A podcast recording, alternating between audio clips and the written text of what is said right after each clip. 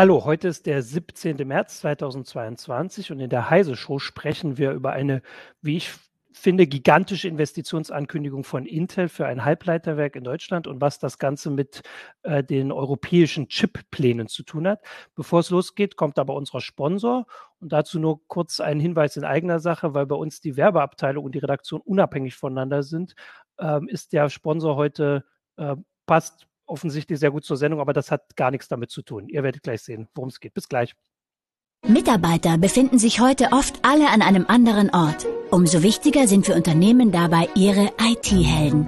Aber was brauchen diese IT-Helden? Eine Plattform für Firmen-PCs mit Leistung, Sicherheit, Verwaltbarkeit und Stabilität.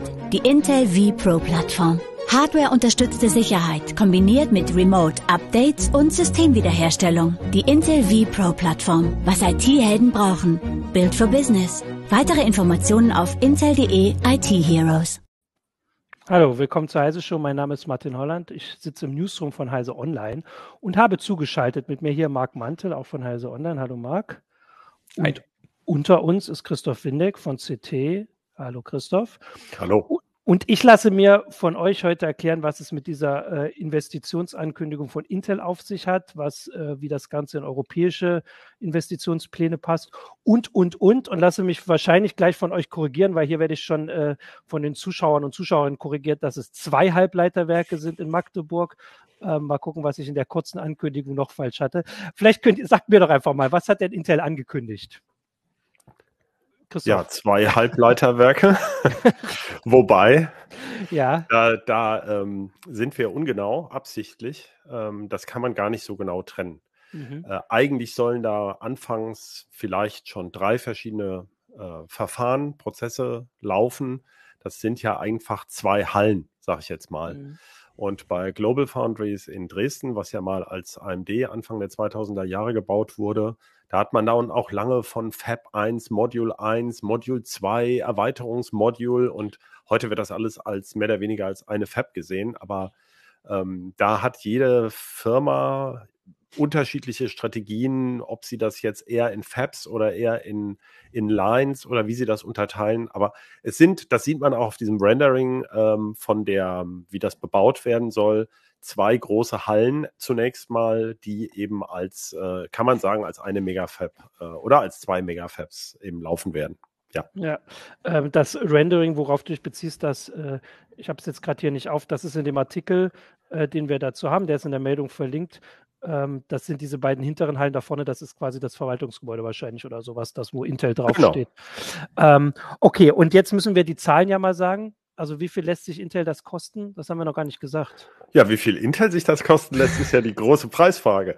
Äh, die Investitionssumme sind 17 Milliarden mhm. und ähm, vermutlich wird die Förderung in der Größenordnung von mindestens 40 Prozent liegen.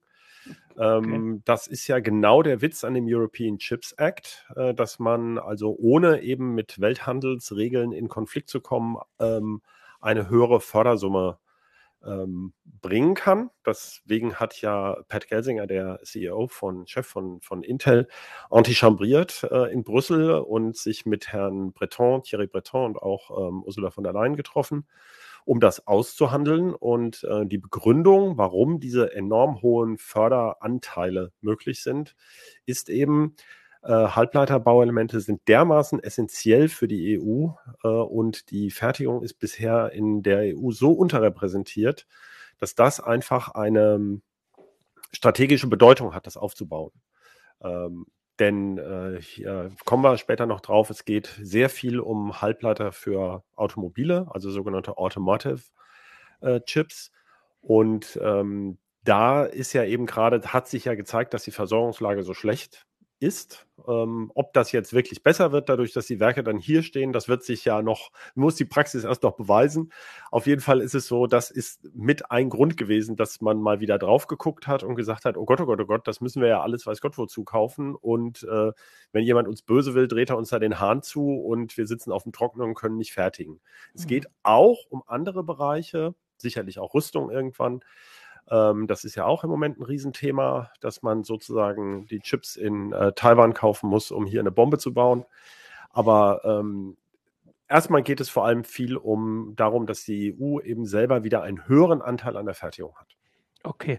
Äh, Marc, du hast die Ankündigung auch mit angeguckt. Vielleicht kannst du noch die restlichen Zahlen, die wir jetzt noch nicht gesagt haben, nennen. Wann soll das, also wann soll gebaut werden? Wann soll es fertig sein? Kann man sagen, wie viel da gebaut werden soll? Also Baubeginn, erstes Halbjahr 2032. Äh, nein, 23. andersrum. 23. ich dachte gerade, okay. Können wir noch viele heiße Shows machen bis dahin. Okay. Und dann voraussichtlich ja. vier Jahre Bauzeit, also 2027 will Intel dann ähm, dort fertigen. Dann auch nicht nur für die eigenen Prozessoren, Grafikkarten, also Grafikchips, sondern auch für äh, Kunden innerhalb dieses Foundry-Geschäfts.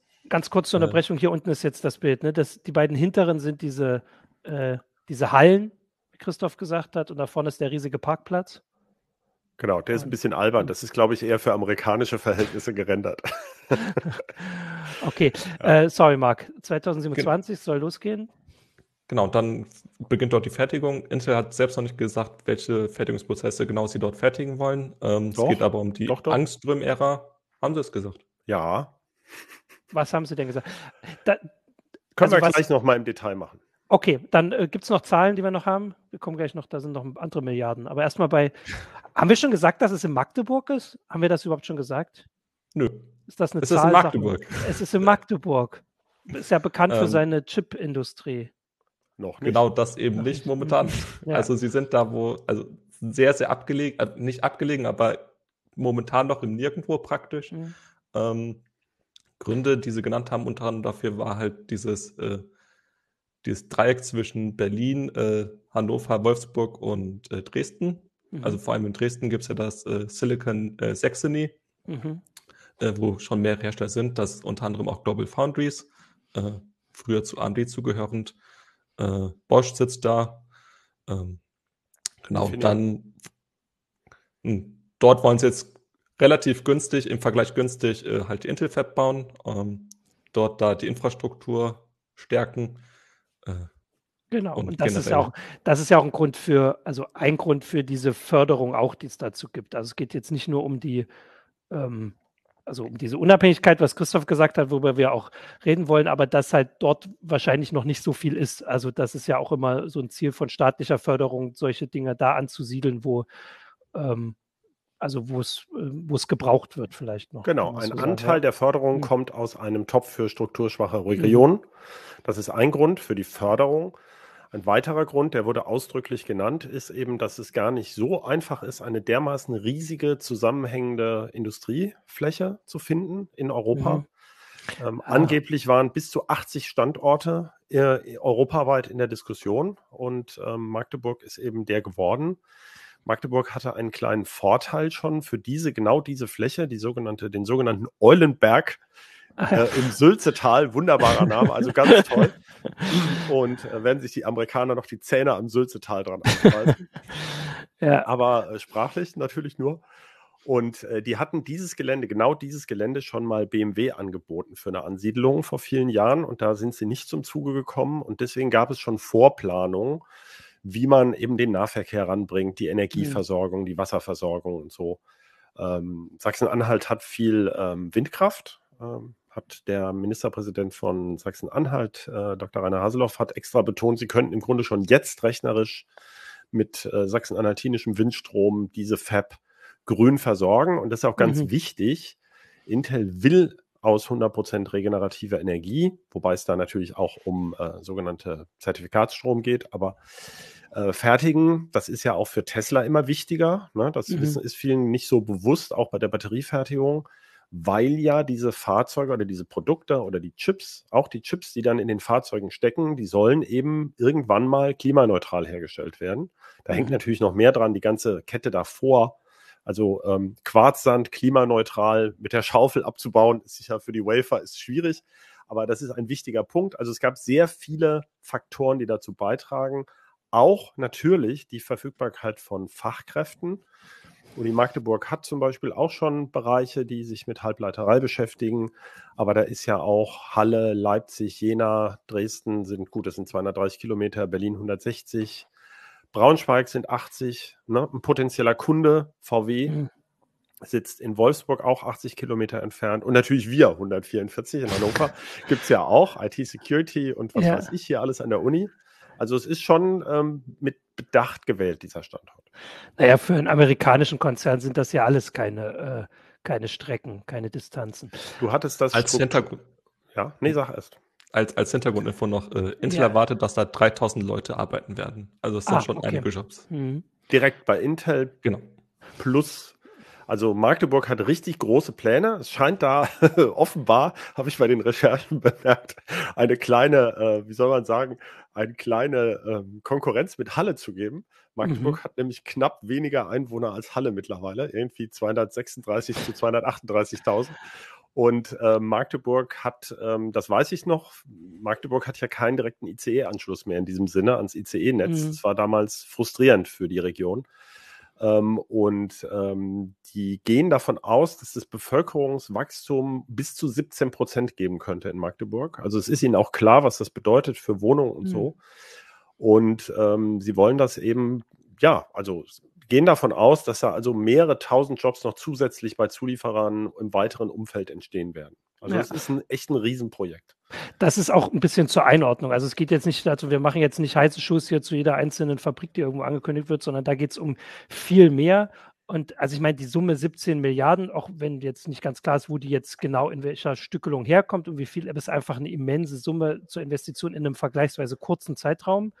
Also wenn 2027, das ist ja in fünf, fünf Jahren, Jahren. Äh, produziert werden soll, ähm, zeigt das. Das ist auch noch nicht alles. Ne? Ja, genau. Da kommen wir gleich noch dazu. Aber vorher noch eine Frage, die hier auch schon kam und die man sich als, wenn man sich ein bisschen mit der äh, Chipindustrie auskennt und auch mit den Diskussionen um Ansiedlung und Rückholung und wie auch immer ähm, vertraut ist, ist ja die Frage mit der ganzen Zulieferindustrie, also mit den Rohstoffen. Das ist ja immer so als Grund gesagt worden, warum das dann am Ende doch alles in China bleibt, weil die ganzen Sachen, die da halt, ich sage jetzt mal, reingeschafft werden, damit am Ende Chips rauskommen rechtzeitig, dass das hier gar nicht so gibt, weil es ja hier diese ähm, hochmodernen, sage ich jetzt mal, Fabs nicht gibt. Ist da, ist, also gibt es da jetzt auch Pläne? Wie, wie soll das angegangen werden? Oder ist das gar nicht so ein großes Problem, wenn man genug Geld hat? Nein, äh, das ist also ähm, ganz im Gegenteil. China ja. hat große Probleme. Also wenn wir jetzt mhm. wirklich über China reden, mhm, die Volksrepublik ja. China, ähm, und nicht die Meinung der Volksrepublik teilen, dass Taiwan ein Teil davon ist, ja, genau. dann äh, ist es gerade eben umgekehrt so, dass eben verschiedene Vorliefer, Zuliefermaterialien eben gerade nicht aus China kommen für die Chips. Das ist ja ah. genau der Punkt. Denn ähm, ich, äh, ich habe mich damit sehr beschäftigt. Also es ist, hm. mir war auch nicht bewusst, es gibt bereits 21 Chipfabs in Deutschland, alleine in hm. Deutschland, wenn man sie alle zählt, von 16 verschiedenen Firmen.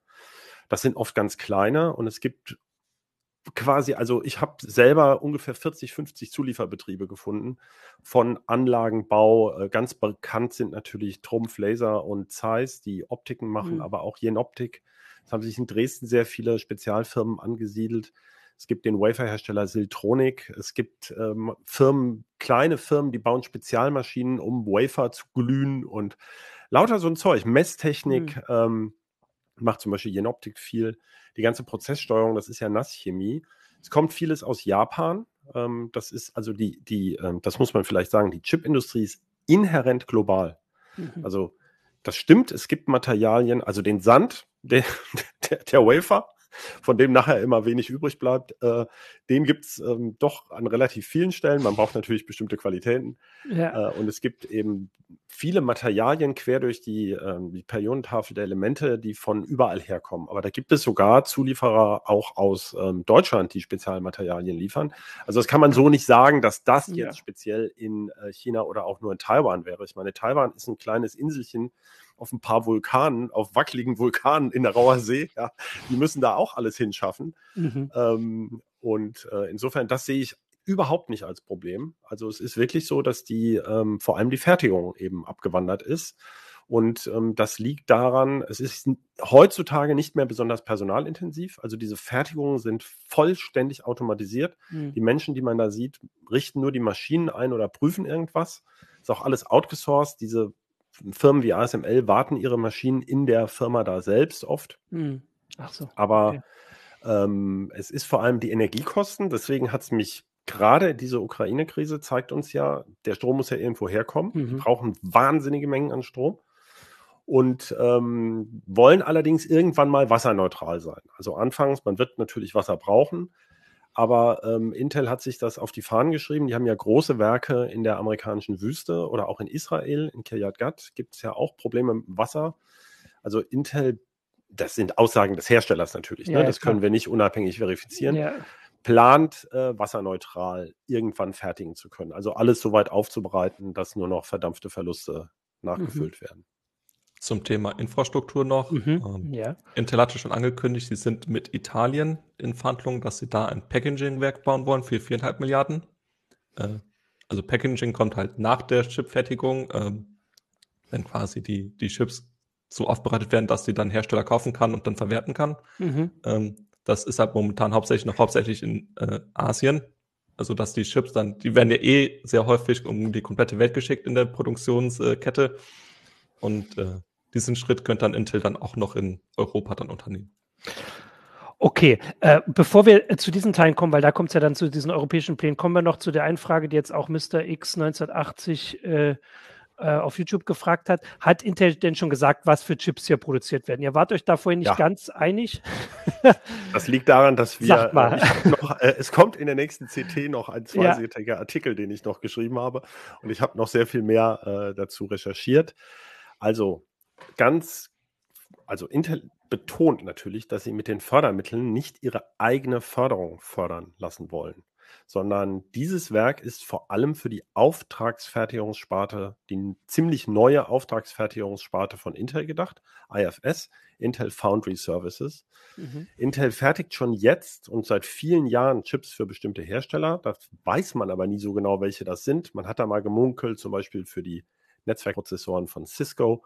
Mhm. Ähm, sie bauen ja auch FPGAs. Sie haben ja diese Firma Altera selber gekauft.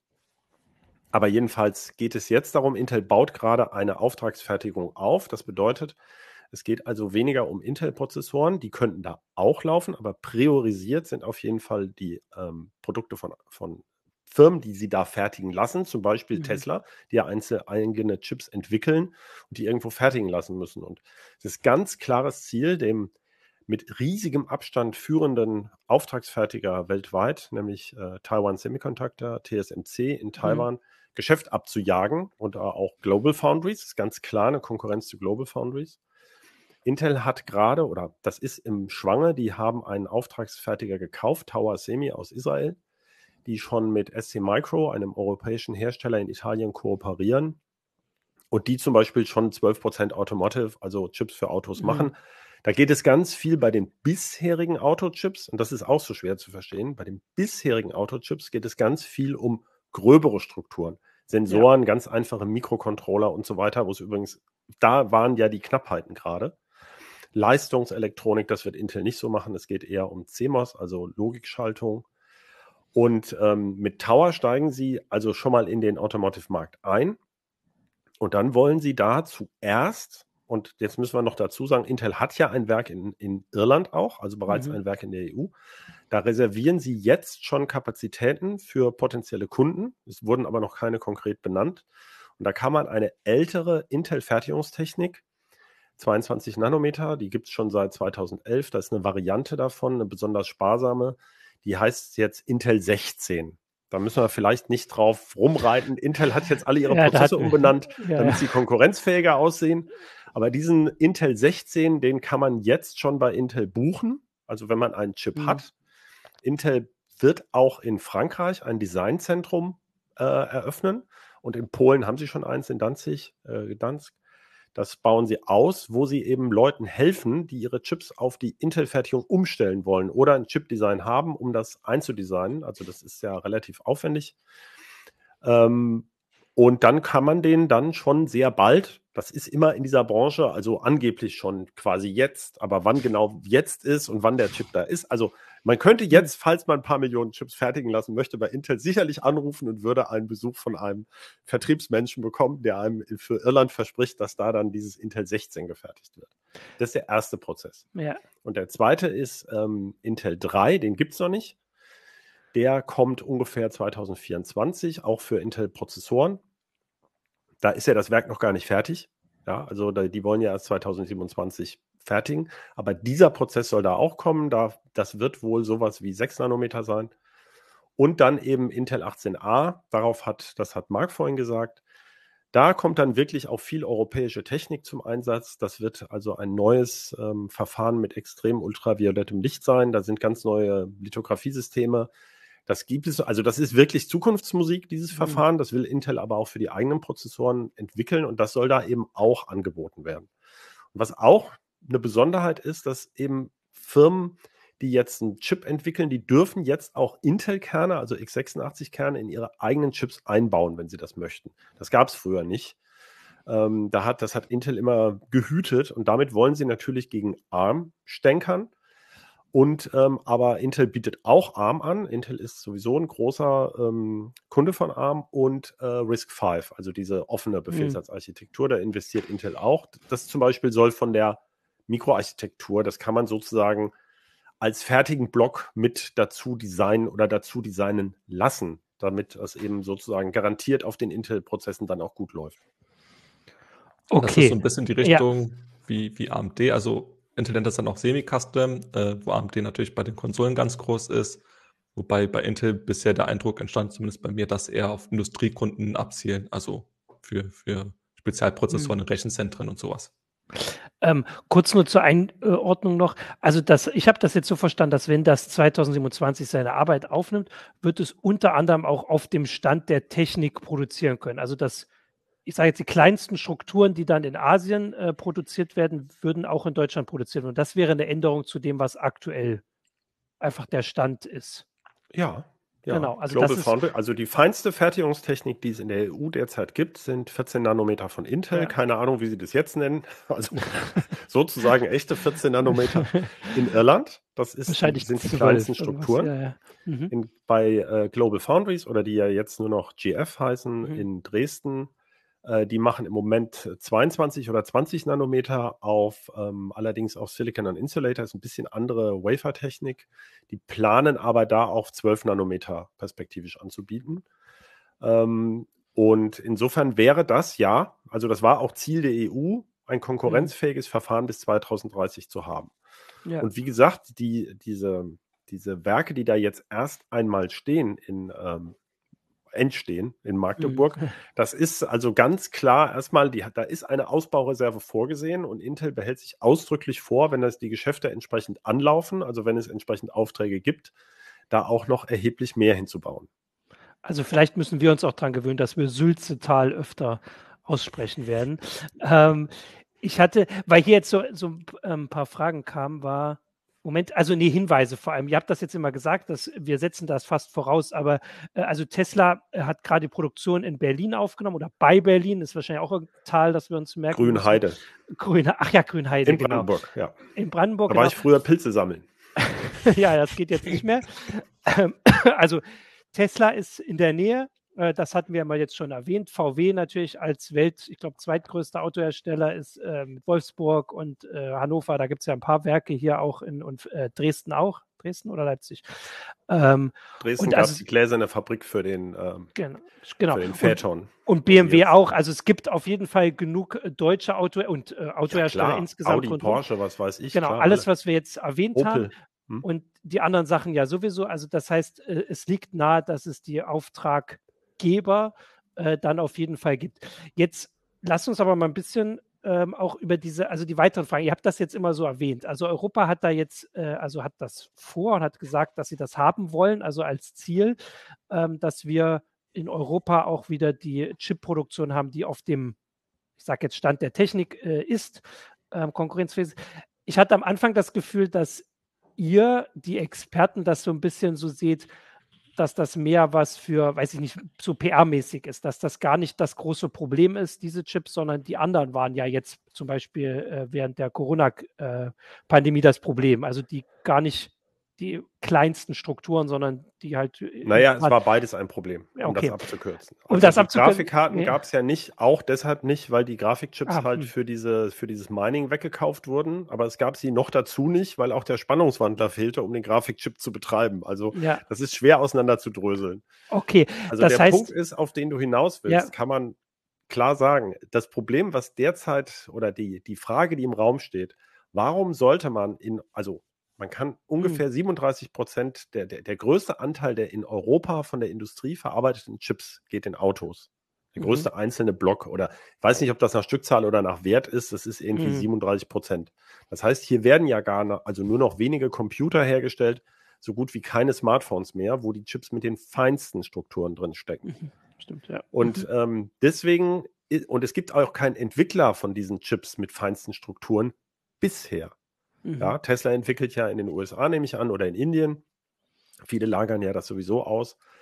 Ähm, wenn jetzt aber die Autohersteller anfangen, eigene Chips zu entwickeln, was sie zum Teil planen, oder eben mit jemandem zusammenzuarbeiten, der das für sie macht, dann könnte sich das ändern. Das ist auch so ein bisschen die Idee. Und man geht auch davon aus, dass in der Anteil in Premium-Autos von der, der Kosten des Autos mhm. die Chips ausmachen. Das sind heute nur 4%. Trotzdem kann man das Auto nicht verkaufen, wenn man den Chip nicht hat für die Motorsteuerung. Ja. Der soll aber auf bis zu 20 Prozent anwachsen. Behauptet ah. jedenfalls Intel, würde ich jetzt auch behaupten, wenn ich 17 Milliarden da auf die grüne ja, Wiese brauche. Und ja. dann braucht man wahnsinnige Mengen von Chips und auch teuren Chips. Deswegen, das ist so ein bisschen die Logik dahinter. Und die Hoffnung ist natürlich auch immer wie bei allen Henne- und Ei-Problemen, wenn natürlich die Fertigung da ist, wenn mehr Unis daran arbeiten, wenn mehr Menschen in dieser Branche tätig sind, dass sich das vielleicht auch mal wieder aufbaut, dass es hier mhm. mehr Chip-Entwicklung gibt. Äh, Dazu passend ist, noch, ja, ähm, wenn wir jetzt wieder auf der EU-Ebene sind, ähm, die EU-Kommission hat ja den European Chips Act vorgestellt, der ist noch nicht durch, aber den wollen sie ja durchbringen.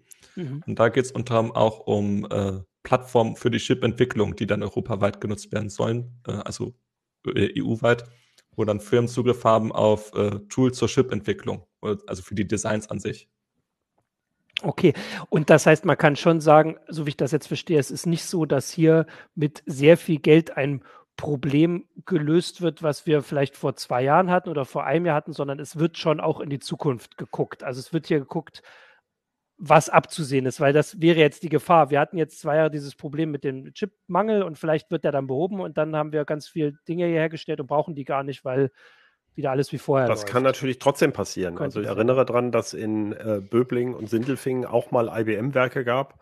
Mhm. Äh, Chipwerke, da gab es mal den berühmten äh, Megabit-Chip in den 80er, 90er Jahren, das Rennen, was auch in der DDR mhm. äh, lief mit ZMD in, in Dresden und äh, davon ist nicht mehr viel übrig von diesen Fabs. Also es gibt mhm. ein Auf und Ab in der Branche, das kann niemand sagen.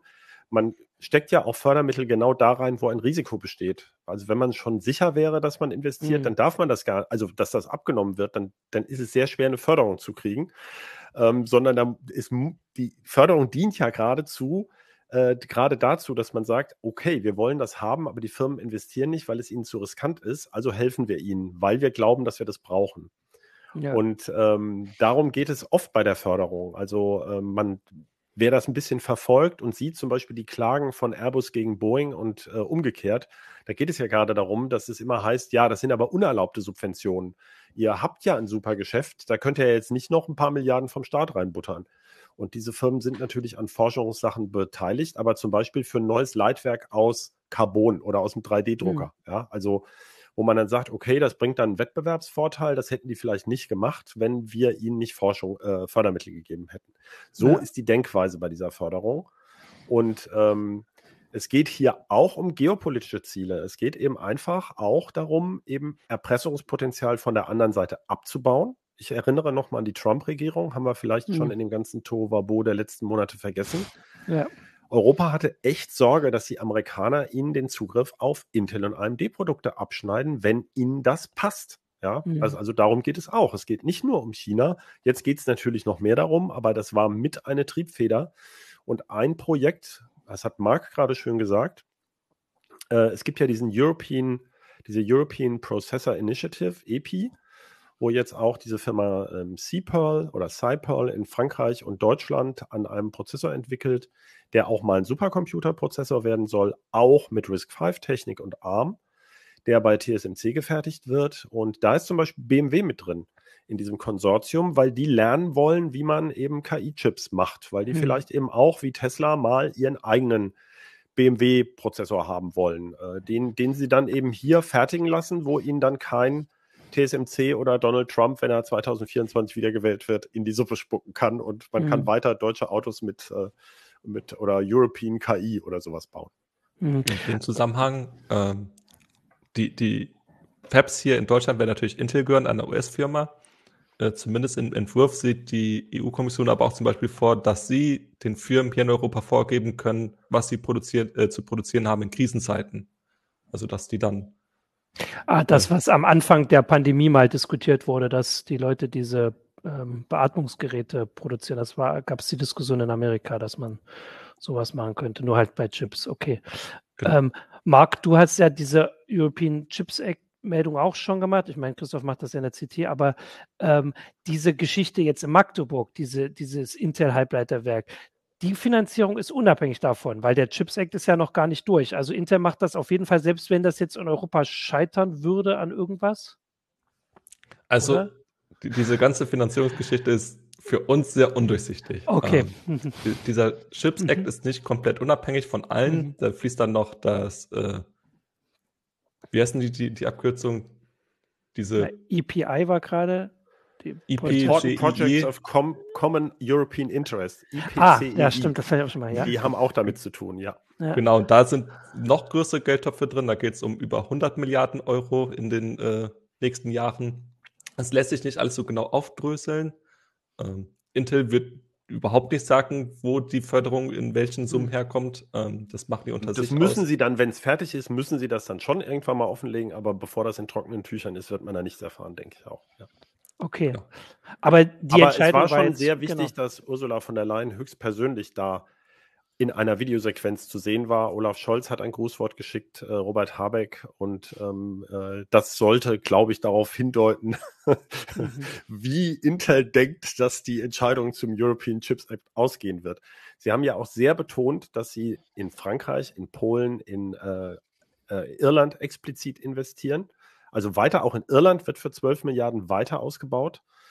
Ähm, Frankreich 4 Milliarden hatte Mark schon genannt und ähm, dann haben sie noch Kooperationen betont. Italien, Entschuldigung. Italien auch noch, ja, Packaging. Ähm, mhm. Und dann haben sie noch die Kooperationen betont, die sie schon haben mit der äh, äh, TU Delft in, in Niederlanden bei den Quantencomputern, mit dem äh, belgischen Forschungszentrum IMEC. Da arbeitet Intel, also arbeiten allerdings alle Halbleiterfirmen im Grunde mit zusammen und sie mhm. haben noch irgendwas genannt. Was haben sie noch genannt? Das fällt mir jetzt auf die Schnelle nicht ein. Ich meine irgendwie noch ein Land. Also es wurde ganz klar, dass also mehrere europäische Spanien. Länder davon Spanien noch. profitieren. Genau. Das Barcelona Spanien. Supercomputing Center. Da und sind wir Polen wieder bei RISC V und ähm, Polen ist auch noch da. Und das ist aber jetzt ja nur, das sind die Intel-Ankündigungen. Wenn dieser Chips-Act kommt, kommen sollte, wo man jetzt erstmal von ausgeht, dann wird ja noch viel mehr folgen. Also dann ist ja Müssen. Intel jetzt so, so ein Startschuss. Aber was kann man, also gibt es da noch, also wird es noch mehr solcher Halbleiterwerke? Kann es da überhaupt noch mehr geben oder ist Intel der Muss. Einzige, der überhaupt sowas bauen kann? Ah, okay. Es gibt klare Ziele. Ja. Ähm, die, aktuell ist der Prozentsatz der, der Anteile der EU mhm. an der weltweiten Chipfertigung ungefähr bei 9 bis 10 Prozent. Mhm. Und das ist ein sehr ambitionierter Plan, wo ich mich frage, wie das gehen soll. Also ich verstehe es noch nicht, aber äh, bis 2030 also wir mhm. erinnern uns, Intel will 2027 mit der Produktion anfangen in Magdeburg. Möchten Sie das auf 20 Prozent steigern, den Anteil der EU an der mhm. Chipfertigung? Der ja auch Oder steigen wird in der Zeit. Genau, und die also, absolute Halbleiterfertigung mhm. wird steigen. Man schätzt mhm. also, dass der absolute Ausstoß an Chipfabs in Europa um den Faktor 4 steigen muss in den nächsten acht Jahren. Mhm. Und wenn man das vergleicht, deswegen war mir das sehr wichtig, Intel sagt, so eine dieser beiden Fabs macht ungefähr 20.000 Wafer-Starts, so rechnet man das ungefähr. Da gibt es Unterschiede. Manche rechnen in 200 mm Scheiben, andere in 300 mm Scheiben. Hier geht es um 300 mm Scheiben. Das ist die, die aktuelle Monat Stand der Technik. Mhm. Bitte was? Pro, pro Monat. Monat. Mhm. Genau, 20.000 pro Monat. Das heißt 40.000 aus Magdeburg. Global Foundries macht schätzungsweise in Dresden 80.000. Ja, also jetzt mhm. schon doppelt so viel. Das ist wirklich ein Riesenwerk in Dresden. Ähm, was Irland, äh, Intel Irland macht, ist auch ziemlich groß. Also, ähm, aber wenn man jetzt schon mal alleine diese beiden Zahlen miteinander vergleicht, dann sieht man schon, da muss bis 2030 ungefähr nochmal mindestens das Vierfache von dem, was Intel da investiert. Wobei mhm. wir haben jetzt Irland nicht mitgerechnet, die 12 Milliarden, also, aber ja. mindestens das Dreifache. müsste noch kommen. Jetzt hat Intel gesagt, klar, wir investieren vielleicht noch mehr, aber es gibt auch Gespräche, also man, man munkelt über Gespräche mit TSMC oder mit Samsung. Also es geht nicht darum, einen europäischen Chip-Hersteller neu aufzubauen.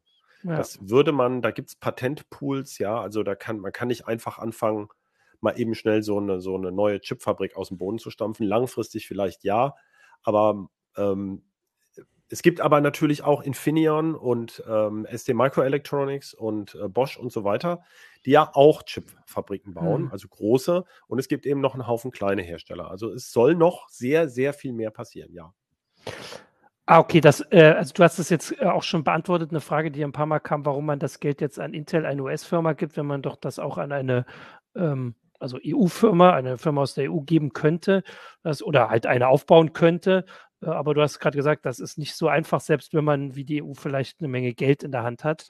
Da ähm, braucht man nur mal nach China schauen. Äh, mhm. China will schon sehr lange Halbleiterhersteller aufbauen, unter anderem äh, SMIC. Mhm. Und die buttern da wirklich große Summen rein. Also jährlich Milliarden und das auch schon länger. Und die kriegen das auch nicht so richtig auf die Kette. Das ist jetzt natürlich erschwert wegen der ganzen äh, ich sag mal, Handelskonflikte, also zum Beispiel ASML darf keine EUV-Belichter hinschicken. Ähm, aber generell ist das nicht mal eben so gemacht mit ein bisschen Geld und zwei Jahren Zeit. Mhm. Ähm, also äh, angesichts der äh, ambitionierten Ziele wirken auch die, äh, äh, die acht Jahre natürlich dann relativ kurz. Andererseits muss man ja auch sagen, wenn die EU jetzt am Ende bei 15 Prozent ist, wird da auch keiner abgewählt. Also ich meine, dann äh, haben sie es gesteigert, dann ist das Ziel zwar nicht erreicht, aber äh, also das ist ja nicht wie, ist ja kein Abstieg im Fußball oder so. Also ich meine, dann ähm, weiß ja, nicht, ob sie so denken, ist, aber. Hm. Ja, klar denkt man so. Also es wurden 2018, um mal wirklich, hm. ist, man kann das ganz einfach begründen, aber natürlich kümmert sich nicht jeder so viele Stunden am Tag darum, wie jetzt beispielsweise ich. Und ja. ich bin ja auch bloß Journalist. Aber äh, im Jahr 2018 wurden schätzungsweise eine Billion Chips im Jahr gefertigt. Äh, und äh, heute sind das vielleicht, sagen wir, 1,4 Billionen oder so. Aber der Umsatz weltweit sind 550 Milliarden Euro, schätzt man mhm. für 2021 ungefähr. Das heißt, ein Chip kostet weniger als 50 Cent. Ja. Mhm. Chips müssen billig sein. Deswegen setzt man die ein. Man ersetzt ja mhm. teure Spezialfunktionen durch billiges Silizium. Das ist ja der ganze Witz. Wir denken ganz oft, ja, so ein Prozessor kostet 100 Euro, so ein Rechenbeschleuniger 17.000 ja, in der Automobilindustrie, das hat die ja so letztlich sozusagen den Karren in den Dreck gezogen. Es geht immer nur darum, das muss billig sein und gehen. Und es geht um mhm. Abermilliarden Stück, die da gefertigt werden. Und es muss wirtschaftlich funktionieren, sonst brauchst du keine Chipfertigung aufzubauen. Und das ist eines der großen Fragezeichen. Also das ist hier ein okay. echter Poker. Und wenn das nicht wirtschaftlich funktioniert, dann sind die ganz schnell wieder weg. Mhm. Wir hatten bei Global Foundries in Dresden 2018 Kurzarbeit. Ich erinnere nur daran, das ist ähm, die, der, es gibt ja den sogenannten Schweinezyklus in der Halbleiterbranche. Das heißt, erst gibt es keine Chips, dann investieren alle wie verrückt. Dann haben auf einmal alle teure Werke da stehen, dann gibt es Chips im Überfluss, die Preise brechen ein und jedes Mal geht wieder einer aus dem Rennen und der andere kauft ihn auf und hat dann billig eine Chipfabrik gekauft und macht dann weiter. Das haben wir alles schon erlebt. Siemens, Infineon, Kimonda, das hat es alles auch in Deutschland schon gegeben. Und ähm, deswegen steht das immer unter dem, Wirtschaftlichkeitsvorbehalt, aber genau das möchte man ja schaffen. Denn die Fertigung ist ja hochautomatisiert und das Tolle an der Energiewende wäre ja, wenn wir durch dieses Tal der Tränen durch sind und hier hätten wir grünen Strom, dann wäre der ja billig. Das ist ja der mhm. springende Punkt. Der ist ja dann da. Mhm. Und damit wäre das sehr cool, wenn man Chipwerke hat, wo man aus ähm, billigem Strom, den man eben nicht fossil herstellen muss, ähm, bleiben natürlich noch die ganzen Vormaterialien, das gebe ich gerne zu, ne? und ja, wasserneutral und so weiter. Das wäre schon schön, wenn man das alles hätte, aber das ist eine große Wette auf die Zukunft. Na klar, eine milliardenschwere Wette. Aber ähm, man hat halt den Eindruck, dass Chips ganz wichtig sind, damit sich diese hochentwickelten Volkswirtschaften mit diesen hohen Wertschöpfungsprozessen, die sie brauchen in der Wirtschaft, um äh, vernünftige Löhne und Gesundheitssysteme und alles zu bezahlen, dass wir da die Chips brauchen. Aber es kann auch nach hinten losgehen, klar. Ja, und man kann es halt jetzt äh, auch mit, wenn man sich Stunden jeden Tag damit beschäftigt, noch nicht sagen, ob es ähm, richtig oder falsch ist, was sie da machen. Das ist ja zumindest schon mal besser, als wenn du jetzt sagen würdest, es ist eine Schnapsidee. nicht, also man geht allgemein davon ja. aus, dass der Chipbedarf weiter steigt, dass mhm. es da nochmal eine Delle zwischendrin gibt. Äh, man kann so als, wenn man so sich umguckt, denkt man immer, ja, was kann man denn noch digitalisieren? Aber ähm, ich weiß nicht, in der Automobilindustrie ist halt dieses berühmte Robotaxi, weswegen ja Tesla auch so wahnsinnig mhm. hoch bewertet wird. Also man, man ruft nur noch ein Auto an, das kommt dann und fährt einen rum. Ähm, da geht man zum Beispiel davon aus, dass man da eben, das sind dann natürlich die berühmten rollenden Computer, die aber auch ganz andere Standzeiten brauchen. Also heute fährt ein Auto ja quasi nie, sondern steht nur rum und verstopft die Stadt. Ähm, wenn die Dinger dann aber den ganzen Tag fahren, müssen das einfach andere Fahrzeuge sein. Die fahren dann im Jahr halt mehrere hunderttausend Kilometer. Mhm. Die Frage ist nur, wie viele Autos werden dann noch gebaut? Ja, in den ja. entwickelten Nationen. Also geht das überhaupt auf? Das sind zum Beispiel Fragen, die ich mir stelle, wo ich bin aber jetzt nicht der Autospezialist, wie das genau jetzt aufgeht. Ähm, aber eben auch die ganzen Rechenzentren und KI. Ähm, das, also es gibt schon Hinweise darauf, dass der Chipbedarf sehr viel wächst, weil auch einfach immer größere und komplexere Chips gebraucht werden. Auch der Aufbau, das betont Intel immer, der 5G-Netze. Äh, wir wissen ja schon, wird ja schon an 6G geplant. Also die Netze werden ja immer hm. intelligenter. Das heißt, in einer äh, Basisstation heute steckt schon ein kleines Mini-Rechenzentrum mit drin, um Daten vorzuverarbeiten. Also dafür braucht man eben laut Industrieprojektionen, ich mache mir das ausdrücklich nicht zu eigen, das sind das, was die Pressemeldungen, die mich jeden Tag erreichen, ähm, das steht da drin. Also alle sagen Moment, man braucht wahnsinnige Mengen an Chips in Zukunft. Ja, naja, außerdem werden wir irgendwann alle wieder Grafikkarten kaufen können, hoffentlich. Dann äh, werden die auch, äh, die werden auch gebraucht. Äh, Corbin S, äh, SC hat auf Twitch noch darauf hingewiesen, du hast es ja gerade gesagt mit, mit Trump, dass wir das ein bisschen vergessen haben, wie da die Drohung war, äh, dass es gar nicht, vielleicht gar, wäre aber vielleicht nicht verkehrt, auch mal langfristige Ziele nebenher zu fahren. Wer weiß schon, ob sich die USA und die EU in 30, 50 Jahren noch verstehen. Und man muss vielleicht gar nicht so weit gucken. Ich meine, in den USA wird immer noch spekuliert, ob Trump in lass mich auf die Uhr gucken, in zwei Jahren wieder antritt. Und dann stehen wir in 2027, haben wir dann US-Präsidenten Trump wieder und wer weiß, was er sich dann einfallen lässt. Also von daher, ähm, aus, aus der Warte ist es tatsächlich gar nicht verkehrt. Ähm, genau, aber du hast es ja äh, jetzt schön äh, eingeordnet. Hier kam noch ein Hinweis, das hattest, äh, hatte Marc auch in seiner Meldung schon gesagt, ähm, dass man ja sagen muss, dass viele von der Zulieferindustrie, sage ich jetzt mal, für diese Fabs ja auch in in Europa sitzen. Also vor allem hier wird auch erwähnt, ASML, der einzige Hersteller, der die Maschinen baut, mit denen man diese Chips überhaupt belichtet. Ist das belichtet? Der einzige Hersteller, der Belichtungsmaschinen baut, die extrem ultraviolette Wellen lenken können. Das ist also halt die nächste Generation. Das ist schon eine sehr ja. große Herausforderung. Das sind 13,5 äh, Nanometer. Äh, das ist Licht, das wird normalerweise schon von Luft absorbiert. Und äh, ASML ist halt der einzige Hersteller, der sitzt in den Niederlanden, der diese Maschinen äh, rentabel herstellen kann und auch so, dass die schnell genug produzieren, dass ein Hersteller wie Intel, TSMC die auch einsetzen will. Ja, also das heißt, auch jetzt werden, äh, wenn so eine Fab in Taiwan gebaut wird, ist da ein beträchtlicher Teil der Technik, die da drin zum Einsatz kommt, ja eh schon aus Europa. Ähm, also das heißt, es ist jetzt nicht so, dass man hier komplett bei Null anfängt. Da ist der Weg zum Beispiel für diese Maschinen schon viel kürzer. Ähm, Jetzt gucke ich gerade noch, ob es hier noch äh, eine Frage gab. Ihr könnt ja überlegen, ob, wir, ob ich noch was vergessen habe bei meiner, bei meiner Fragerunde hier. Ich habe, also Christoph hat ja wirklich das sehr ausführlich erklärt und ich, äh, und es ist, wir müssen uns das auch alles ein bisschen merken, weil das halt jetzt, auch wenn es kurze wenn Zeiträume sind, naja, mit diesen fünf Jahren, aber ich meine, eigentlich müsste man das in fünf Jahren dann mal angucken oder in sechs Jahren müssten wir uns diese Heise schon wieder angucken, aber bis dahin wird so viel passieren, dass wir das wahrscheinlich vergessen werden. Aber jetzt wurde ja entschieden, dieses Geld da zu investieren. Und Man muss, kann vielleicht nochmal genau hm. erklären, dass ja, äh, da stoße ich immer wieder drauf bei diesen Fragen. Mhm. Chips und Chips, das sind, es gibt so viele verschiedene Halbleiterbauelemente, die auch völlig unterschiedliche Fabriken brauchen. Also man kann nicht in einer Fabrik alle möglichen Halbleiter herstellen. Also das sind zwar schon viele verschiedene, aber manche brauchen eben ähm, ganz spezielle Technik. Also zum Beispiel schon einen völlig anderen Wafer. Ähm, es geht zum Beispiel ganz viel im Moment um Leistungstransistoren, weil alle Geräte, es geht ja ganz klar in die Richtung batterieelektrische Antriebe.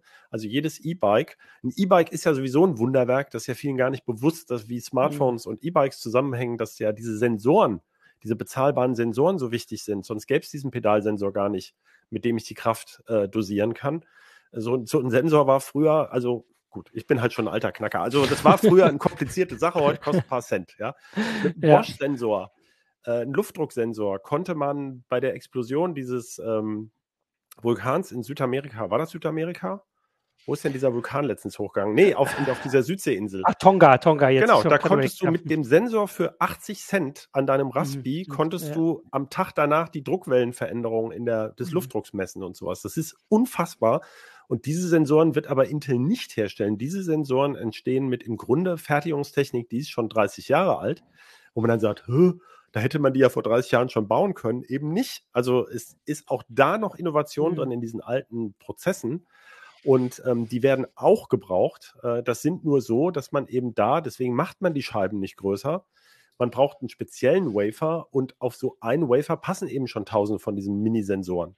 Man kann so ein Bauteil auch nicht kleiner bauen, als man ein Gehäuse noch handhaben kann. Mhm. Wir haben heute schon SMD-Gehäuse mit Kantenlängen von einem Millimeter. Also viel drunter wird es dann auch schwierig, noch einen Lötanschluss dran zu kriegen. Da muss man es woanders mit integrieren. Also da gibt es ganz viele verschiedene Fragen. Also gerade die ganze Funktechnik, was im Smartphone eben auch steckt.